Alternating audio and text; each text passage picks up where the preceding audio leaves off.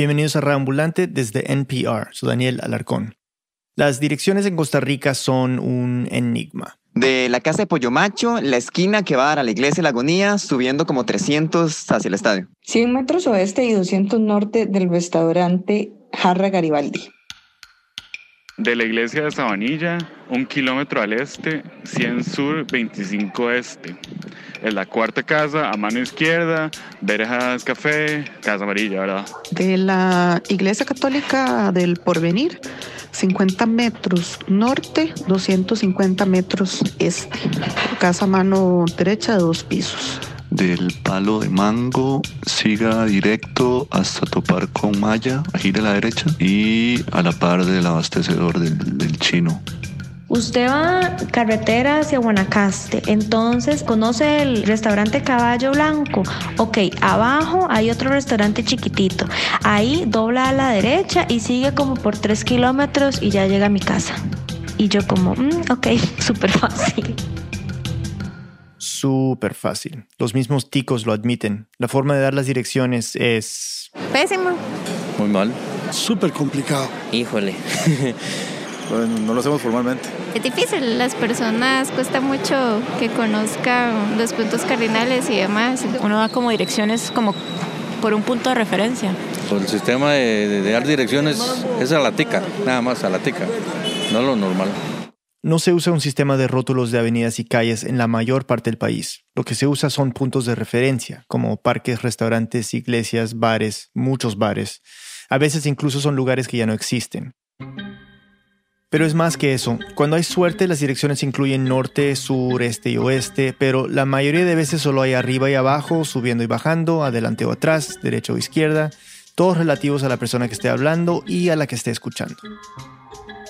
Aquí en Rambulante vivimos fascinados con cómo hacen los ticos para llegar a los lugares. Parece una tarea imposible y aún así casi siempre lo logran, tal vez después de unas cuantas llamadas telefónicas a la persona que les dio la dirección. La pregunta es, ¿por qué? ¿Por qué los ticos nunca adoptaron un sistema formal de direcciones? Nuestro editor Luis Fernando Vargas nació y creció en medio de este laberinto, entonces le pedimos que nos lo explicara. Aquí Luis Fernando. Hablemos de un trabajo muy difícil en Costa Rica, ser cartero. No solo tienes que lidiar con el tráfico terrible de la ciudad y la posibilidad de que te roben, sino también con direcciones como las que vimos antes. Debo aclarar que sí existen calles y avenidas con nombres y números, en teoría, pero en la práctica nada que ver, nunca se usan. ¿Qué le dicen del balcón verde, un kilómetro y medio al oeste, y nada más ponen Casa Rosada. Del estadio Ricardo Zaprisa, mil al este y 50 este. Casa Amarilla. Del tenis club en Sabana. Tres cuadras largas hacia donde se oculta el sol. Barrio Virginia, un kilómetro por la ruta 32. Y no era un kilómetro, eran 10 kilómetros. Ellos son Jonathan Araya y Roosevelt Rojas, dos carteros de la empresa Correos de Costa Rica. Todos los días lidian con estos enredos mentales que se hacen los ticos. Está clarísimo. Alguien sin experiencia quizá lograría entregar una carta al día, no más es que cada carta, cada paquete que tienen que entregar es como descifrar el mapa de un tesoro, solo que la recompensa al final es la siguiente entrega, para seguir con otro dolor de cabeza. Aunque suene tonto, la manera en que damos las direcciones es un problema grave para la institución. El mismo gerente de operaciones, Giovanni Campos, lo dice. Sin duda alguna, al menos desde mi punto de vista, la mayor limitante operativa que nosotros tenemos es el no contar con un sistema adecuado de direcciones que se vea reflejado en cada uno de los envíos, en cada uno de los paquetes, en cada una de las encomiendas que nosotros manejamos. Hay un porcentaje altísimo de evolución de paquetes y cartas porque a veces simplemente las direcciones son imposibles de descifrar. Ronda entre el 18 y el 20% de, de envíos que no son entregables. Pero Giovanni dice que esa cifra sería casi el doble si los carteros devolvieran todos los envíos que no tienen una dirección correcta o completa.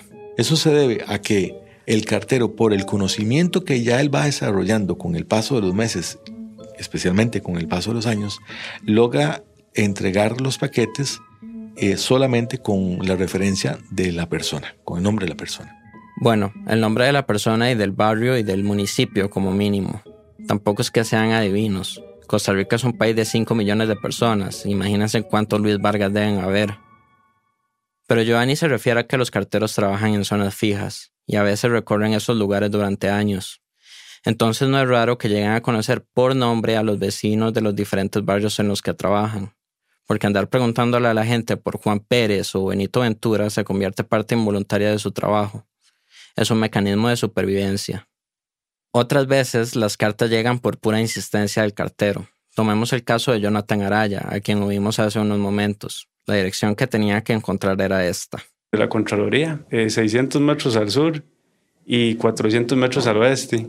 Y hasta aquí suena medio normal, ¿no? O sea, el edificio de la Contraloría de la República es un lugar conocido, la dirección que le dieron tiene puntos cardinales y la distancia que tenía que recorrer. No es ideal, pero es manejable, buena para los estándares ticos hasta que le dieron un detalle más. Y dice, casa que está al frente de la bolsa de basura. No, pues gran referencia. Esto funcionaría si es que existiese una sola bolsa de basura en el sector, pero un día como lunes, donde todos sacan la basura, pues está bastante complicadito encontrar la casa, ¿no? Jonathan duró dos o tres días intentando dar con el lugar. Entonces ya tenía que estar igual preguntando, preguntando en el salón comunal y todo. Un día me topé hasta un señor en la calle. Digo, yo es que usted no la conoce, mira que ay, sí, dice allá, donde está aquella bolsa de basura. Pero yo, qué raro, ¿dónde será la bolsa de basura? Y era una, una bolsa que estaba pegada en el portón, así como dibujada, decía basura. Entonces no. Un dibujo para indicarle a los vecinos que tenían que poner su basura ahí para que la recogieran. Clarísimo.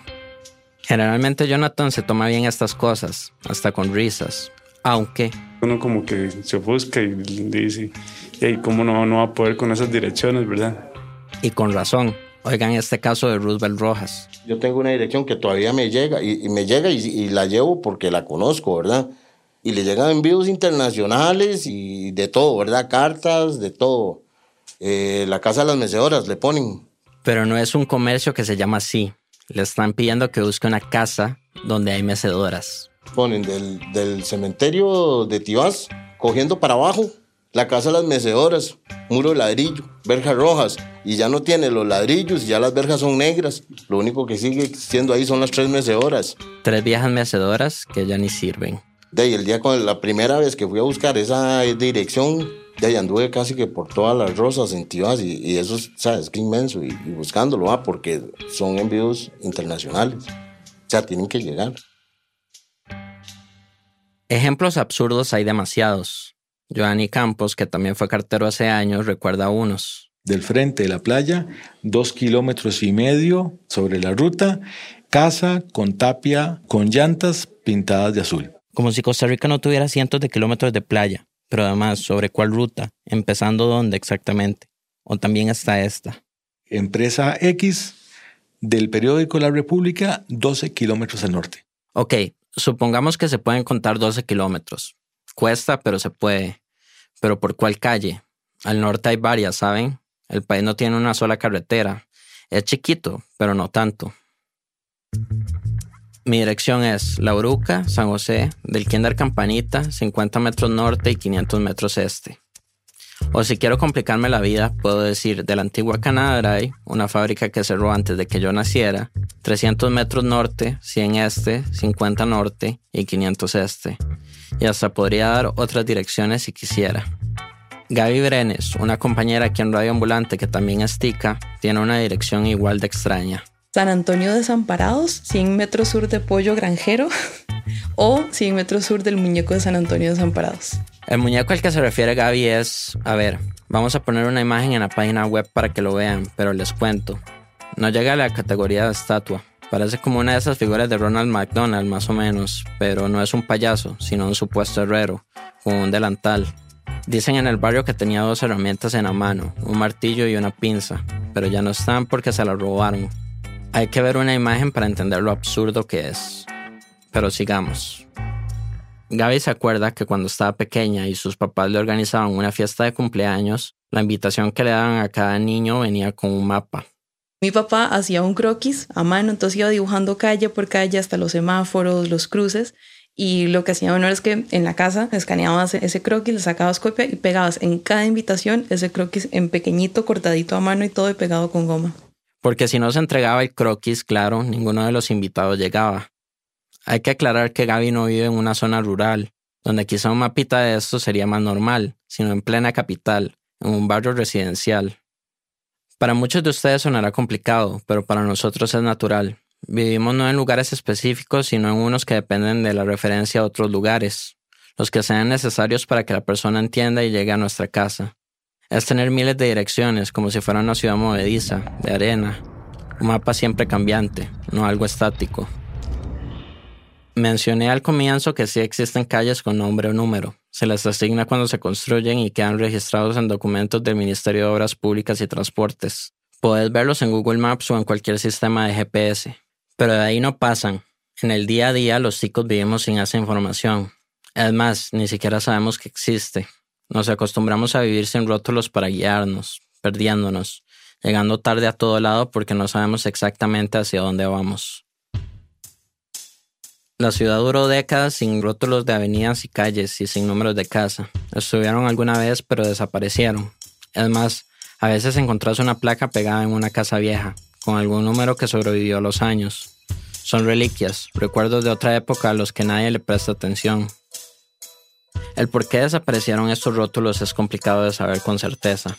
Fui a la municipalidad de San José a preguntar y me dijeron que no sabían. Pregunté en el Catastro Nacional para ver si tenían alguna idea y tampoco. Nada. Pero Giovanni Campos de Correos de Costa Rica maneja esta teoría. Conforme hubo el desarrollo urbano, que fue desordenado en términos de, de ya no mantener el esquema de cuadrantes, también se perdió automáticamente ese tipo de señalización. Es decir, que a medida que la ciudad iba creciendo de forma irregular, sin las cuadras o bloques como base, se perdieron las señalizaciones porque dejaron de tener sentido y como no tenían sentido y nadie las usaba, los pocos rótulos que había fueron desapareciendo con el tiempo, cuando las calles y los edificios se transformaban. Desaparecieron, tal vez, hasta por vandalismo. Y es que San José, que es el centro del país, sufrió cambios importantes desde los años 50. Empieza una sustitución de los edificios icónicos de la República Liberal por una serie de edificios icónicos de la Segunda República. Este es el arquitecto Andrés Fernández, que también es cronista de San José. La Segunda República es como se conoce al periodo después de la Guerra Civil de 1948, donde se crea una nueva constitución. Con la Segunda República se da la destrucción del Palacio Presidencial para construir la nueva sede del Banco Nacional, después vamos a la destrucción del Palacio Nacional para construir la sede del Banco Central, después vamos a la destrucción de la Universidad de Santo Tomás para construir la sede del Banco Anglo. Y tal vez el cambio más emblemático. La destrucción de la Biblioteca Nacional en 1970 para ser convertida en un parqueo. Era como si a los gobernantes no les interesara que San José fuese una ciudad, sino un centro de comercio, un centro donde se hacen negocios y lo que tuvo más peso en esta transformación de la ciudad fue la creación de barrios periféricos. Que sacan a la gente de San José, de San José, se vacían nuestros barrios tradicionalmente obreros y de clase media. Y junto con ese movimiento de personas, se dejaron perder los rótulos de las calles y avenidas y consecuentemente se dejó perder la rotulación de casas y domicilios al punto de que hoy son casi folclóricos cuando no es NOPS. Hasta hace unos siete años me enteré que la calle en la que vivo tiene número. Es la avenida 43A. Lo sé porque en aquel entonces la municipalidad puso rótulos por todo el casco central de San José. Gastó más de un millón de dólares haciéndolo. El alcalde dijo que era para eliminar el sistema arcaico de dar direcciones. Era un intento de tener un sistema formal y ser como los países del siglo XXI, como los del primer mundo, aunque todavía sin números de casas y comercios. Tan primer mundo no es posible. Después de la pausa averiguamos por qué en Costa Rica se dan direcciones de forma tan complicada y también entenderemos qué nos dice este sistema, si se puede llamar sistema, sobre el carácter nacional de los ticos. Ya volvemos. NPR y este mensaje son patrocinados por Every Action. Every Action es una plataforma moderna y fácil de usar, diseñada para que las organizaciones sin ánimo de lucro manejen en un solo lugar todas sus relaciones – Desarrollada por profesionales de ONGs, Every Action permite recaudar fondos en línea y en persona, así como potenciar campañas de activismo, programas de voluntariado y gestión de becas. Más de 15.000 organizaciones confían en Every Action, entre ellas la National Audubon Society. Visita everyaction.com/npr para más información. El mundo es un lugar complejo, pero conocer el pasado nos puede ayudar a entenderlo mucho mejor. Throughline es el nuevo podcast de historia de NPR. Cada semana se adentran en las historias y momentos olvidados que han dado forma a nuestro mundo. Throughline, la historia como nunca la has escuchado. Ya sea que hablemos de las protestas de atletas, la prohibición de que los musulmanes ingresen al país, la violencia con armas de fuego, la reforma educativa o la música que te está dando vida en este momento, la raza es el subtexto de gran parte de la historia estadounidense y en Code Switch de NPR ese subtexto se vuelve texto. Suscríbete y escucha todos los miércoles.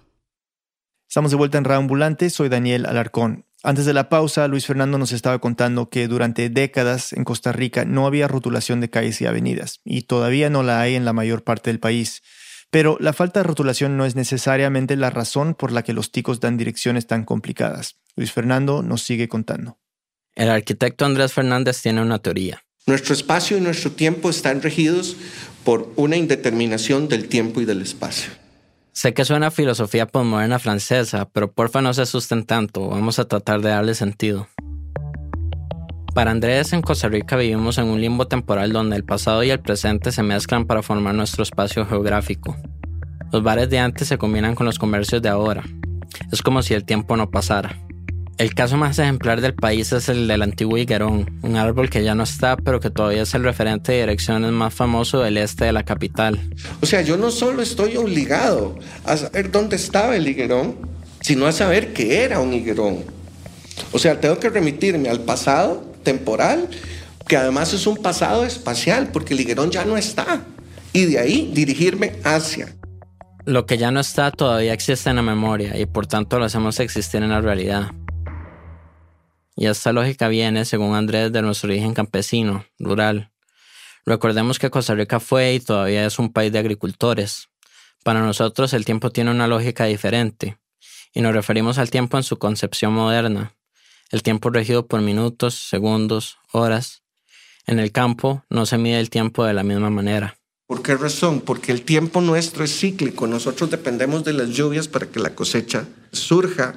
Dependemos de que deje de llover para que pase tal cosa, de que la luna sea esta, de que el sol sea este. La jornada del, costarricense desde el siglo XVI, XVII es desde antes de que salga el sol hasta que se pone el sol, etc. Es un tiempo que se repite, que no avanza. Y con el espacio sucede exactamente lo mismo. Es un espacio estático, donde las cosas no se mueven a pesar del paso del tiempo. Y de vida se ha mantenido con los años, con los siglos más bien, a pesar de que la modernidad nos cayó encima con su lógica productiva. Según esta teoría, el tico sigue viendo el tiempo y especialmente el espacio como un campesino agricultor. No piensa en coordenadas que son una abstracción como en el mundo moderno, sino en cosas que podemos ver, apreciar, tocar, hasta recordar. Cosas que son útiles o que lo fueron en algún momento para nuestra vida diaria. Los cuadrantes en un mapa no significan nada, pero el abastecedor de Don Pedro sí, porque ahí vamos cuando necesitamos algo de comer. Un número de calle tampoco significa nada, pero el salón donde se iba a bailar todos los sábados, ese lugar sí perdura en la memoria, aunque ya no esté. Es algo lindo si uno lo piensa bien. En lugar de cuadrantes regidos por números, nuestro espacio está ordenado por lugares significativos para nosotros. Generalmente puntos de encuentro, donde la gente socializa o socializaba, puntos que generan recuerdos, puntos que dan vida a los lugares en que vivimos. La pregunta es entonces, ¿cómo puede coexistir un país en la era moderna con un tiempo y espacio de siglos pasados? La respuesta es con bastantes problemas. En el 2011 se ordenó un estudio interesante. En él se medía el tiempo de más que tiene que gastar una persona en llegar a un lugar debido a la falta de un sistema formal de direcciones. Luego, ese tiempo se multiplicó por el costo de vida para cuantificar cuánto de dinero perdía el país por esto. Según Correos de Costa Rica, la cifra fue de 720 millones de dólares anuales. Repito, 720 millones de dólares. Muchísimo dinero para un problema tan folclórico. Este es Giovanni Campos de Correos de Costa Rica. Continuar con el sistema por mucho más tiempo, sin duda alguna, lo que hará es restarnos capacidad, restar eh, competitividad empresarial y dinamismo al, al sector empresarial de Costa Rica. Para él hay que modernizar el sistema de direcciones, hacerlo igual al de otros países. Para mí el fin debería ser eh, la productividad de toda Costa Rica, cómo nos convertimos más ágiles en el sentido de, logística, en, el sentido de movilización de las cosas y de las personas. Con el sistema que tenemos vamos a tener las mismas dificultades, las mismas lentitudes, las mismas pérdidas de tiempo que hoy por hoy usted y yo tenemos, ¿verdad? El arquitecto Andrés Fernández opina lo mismo. Hay que cambiar el sistema, especialmente por el tiempo que perdemos buscando las direcciones. Eso es problemático desde el punto de vista de la modernidad, muy problemático, porque es una falta de respeto. O sea, la división horaria en 24 horas y las, las horas en minutos y los minutos en segundos es una cuestión de convención, es decir, que estemos claros que eso es así, no porque sea así, sino para que todos vivamos mejor porque el tiempo de los demás es tan valioso como el mío. Otra cosa que hay que considerar son los turistas. Este es un guía turístico que me encontré en San José. Iba con un grupo de unas cinco personas. La dirección del Teatro Nacional. Where is the National Theater? The address. The National Theater is next to the Plaza de la Cultura. El teatro está a la par de la Plaza de la Cultura. Where is the Cultura Plaza? ¿Dónde está la Plaza de la Cultura? Next to the Grand Hotel, a la parte del Grand Hotel. Where is the Grand Hotel? ¿Dónde está el Grand Hotel? In front of the Ministerio de Hacienda, enfrente del Ministerio de Hacienda. Where is the Ministerio de Hacienda? In front of the National Theater, enfrente del Teatro Nacional. Easy to find, pues fácil de encontrarlo, ¿eh? Parece un chiste, pero no lo es. Captura la esencia de nuestra forma de dar direcciones. El turismo en Costa Rica es vital. El año pasado, 2018, el sector del turismo aportó casi 4 mil millones de dólares a la economía nacional, más de un 6% del Producto Interno Bruto. Es la fuente de empleo de más de 200 mil personas. Pero para muchos, ser turista aquí en Costa Rica con nuestras direcciones es un dolor de cabeza cuando no una aventura. A algunos les gustará, les parecerá folclórico, pero en el fondo es poco práctico y puede llegar a ser hasta caro. No solo se pierde tiempo, se pierden los turistas y se pierde plata. Salí a la calle a ver qué pensaban algunos de estos turistas. Funny, I guess. Hard to, it's hard to get used to. It's hard to find things. Dice, es chistoso, sí, pero difícil acostumbrarse a encontrar las cosas. It's kind of confusing. Yeah, it is.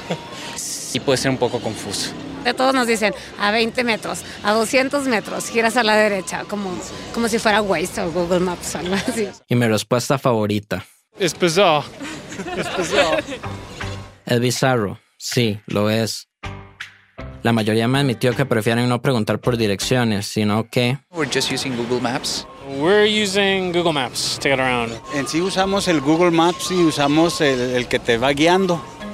Google Maps, Waze, Uber. Estamos en los tiempos de la hiperlocalización y aquí en Costa Rica ni siquiera pasamos por la era del mapa. Es una alternativa al sistema de direcciones informal. Pones el nombre del lugar hacia donde vas y si no está, pones el nombre del punto de referencia más cercano. Es sustituir la falta de coordenadas por las coordenadas perfectas, aquellas que ni siquiera hacen necesario conocer la ciudad, sino que te guían giro a giro, calle por calle, a donde querés llegar. La ciudad se vuelve también una ciudad de arena, no hay calles, ni avenidas, ni plazas, solo hay lugares específicos, derechas e izquierdas. Es eficiente, sí, mucho más que el sistema de direcciones a la tica, pero también me pregunto por lo que se deja de lado. Sé que es contradictorio, pero a pesar de lo absurdo que es nuestra forma de dar direcciones, tiene su encanto, porque te obliga a conocer la ciudad, sus formas, sus colores. Tenemos que saber dónde vivimos, ser muy buenos observando, apropiarnos del espacio. Hay cierta poesía en la casa de las mecedoras, poesía que nunca tendría la casa número 72. No digo que sea malo el número, claro. Entiendo que hacia eso tendríamos que progresar, pero confieso que parte de mí extrañará la casa de las mecedoras y a sus vecinos. Pero ¿cómo cambiar algo tan engranado en la cultura tica, algo que no hemos podido cambiar durante siglos? La respuesta es lógica, simple, los niños. Sabemos, por ejemplo, que en la escuela, en, en algunos de los grados, generalmente es en cuarto grado, se ve el tema de cómo escribo una carta, dónde es el remitente, dónde es el destinatario y cómo hago para utilizar los puntos cardinales. Y ahí aprendo a dar direcciones. Pero estamos enseñando a la antigua. Quería comprobar esta teoría. Yo soy, yo soy Diana y tengo 11 años. Ella es mi sobrina. Di, ¿usted se sabe la dirección de su casa? creo. ¿Cómo es? De ahí detrás del colegio. No muy prometedor. ¿Ya le enseñaron en la escuela cómo son las direcciones y demás? Algo así. Pero no se acuerda de mucho. No. Y no, no se acuerda dónde es este, norte, sur. Un poco nada más. Algo así como que. mm, No sé. No sé. se casi se me olvidó. Le pregunté cómo haría si tuviera que dar la dirección de su casa. Y dándole en un papel cómo es. Para cómo voy a llegar, no sé. Con un croquis, un mapa dibujado, igual que Gaby, mi compañera, en sus fiestas de cumpleaños. Diana es buena estudiante, inteligente y vive en una zona con rotulación, pero parece que sigue sin entender cómo dar direcciones más allá de mi casa hasta detrás del colegio, y por suerte sabe el nombre del colegio. Es como si dar direcciones no fuese parte elemental del currículum. Yo no me acuerdo exactamente cómo me enseñaron a dar direcciones en la escuela, pero estoy seguro que no fue con números de calles y avenidas, ni con números de las casas. Si como ya dijimos, no todos los lugares de Costa Rica tienen rotulación y los que la tienen se concentran en el centro del país, y si además los niños no están entendiendo cómo navegar su ciudad, parece que la manera de dar direcciones a la tica no va a cambiar muy pronto, a menos que se haga algo en las escuelas. Antes de esta historia no había pensado mucho sobre nuestras direcciones. Digamos que se lo mencioné a mis colegas de radioambulante, gente de afuera, que siempre se quedan alucinados con nuestra idiosincrasia. Y bueno, cuando me puse a investigar me di cuenta del tamaño del problema. Es que esto va más allá de lo macondiano y tropical. Es más que ahorrarnos tiempo, incomodidades, frustraciones o dinero. Es también salvar vidas. Porque otra de las instituciones que sufren por las direcciones a es el Benemérito Cuerpo de Bomberos de Costa Rica. Hablé con su director operativo, Luis Fernando Salas. Cuando atienden una emergencia, Muchas veces la persona pues, de ahí, se confunde con los puntos cardinales. Entonces nos dice que es al norte y tal vez es al este o al oeste. Entonces, mire, ya eh, si la unidad llega a la dirección que supuestamente se nos dio originalmente, entonces nuevamente hacemos un llamado a las personas y le manifestamos, la unidad se encuentra en el lugar y no los ubicamos. Entonces, en plena emergencia, en medio del apuro, paran y coinciden en un punto que la persona y que los bomberos conozcan. Eh, hay que recurrir a establecimientos comerciales, por ejemplo, decir, mire, nos encontramos en el abastecedor tal. Entonces, se- si la persona ya, ah, sí, eso queda a 200 metros de mi casa, tienen que bajar esa. Entonces, ahí buscamos ese acercamiento con la persona, pero repito, sí, en algunos casos es difícil. Anualmente, el cuerpo de bomberos atiende más de 65 mil emergencias, a veces acudiendo a 450 o 500 llamados diarios, todos con su dirección particular. Cuando es un incendio ya desarrollado, es fácil llegar, porque la cantidad de llamadas que se reciben son muchas. Además, Cuando hay un incendio, las máquinas salen y le dicen, mire, vamos a ver, eh, desamparados hacia Acerrí en el cruce. Eso es lo que dicen. Ok, pero si usted sale y ya desde la estación se ve una columna de humo, usted entonces dice, sí, tiene razón, es hacia, hacia el sur de Desamparados eh, y se ubica bien. el problema es cuando llaman diciendo, Mire, hay un cortocircuito en un medidor de una casa en el sector tal. Entonces, algo que no es, a veces incluso usted en el lugar ni siquiera es visible. Si la dirección es un poquito difícil, eh, cuesta mucho más. son las emergencias que no se dejan ver las que dan más dolor de cabeza. Para resolver este problema, los bomberos salen todas las semanas a hacer una revisión de las tomas de agua, es decir, de la ubicación de los hidrantes. Y durante estos recorridos estudian de una vez los puntos de referencia importantes del área que atienden. Entonces ya todos los bomberos de Nicoya saben dónde está la municipalidad, dónde está el hospital, eh, dónde están los tribunales, la delegación de la Guardia, eh, la sede de la policía, de la Cruz Roja, que son puntos muy utilizados por los vecinos. Sin este protocolo, quién sabe cuántas tragedias veríamos en las noticias. Y eso es algo que tengo pegado en la cabeza, las tragedias que pasan por la falta de un sistema de direcciones formal. Hace unos meses leí sobre un niño de 5 años que murió por el maltrato de sus padres. Un psicólogo puso la denuncia ante el 911 cinco días antes de su muerte, pero al parecer venía sin dirección exacta, porque a pesar de que los funcionarios del Patronato Nacional de la Infancia buscaron y preguntaron a los vecinos, no encontraron la casa. Ahora la fiscalía investiga a los padres por homicidio y al patronato por negligencia. La muerte de un niño de 5 años a manos de sus padres. Todo por un país que se niega a avanzar en el tiempo.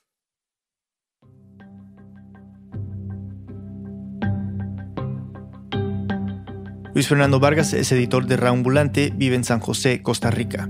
Este episodio fue editado por Camila Segura y por mí. La música y el diseño sonido son de Andrés Aspiri. Andrea López Cruzado hizo el fact-checking.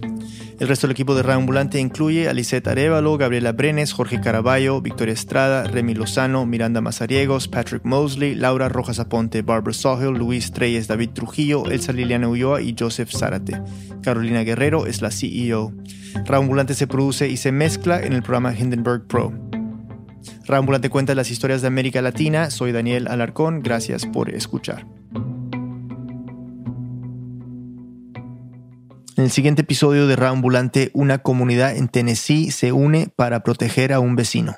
Empiezan a decir, hay que hacer una cadena humana. Nos tomamos de las manos alrededor de la camioneta en ambos lados. Eran vecinos, organizadores, toda la gente que estaba ahí presente. La historia de este sorprendente acto de resistencia la próxima semana.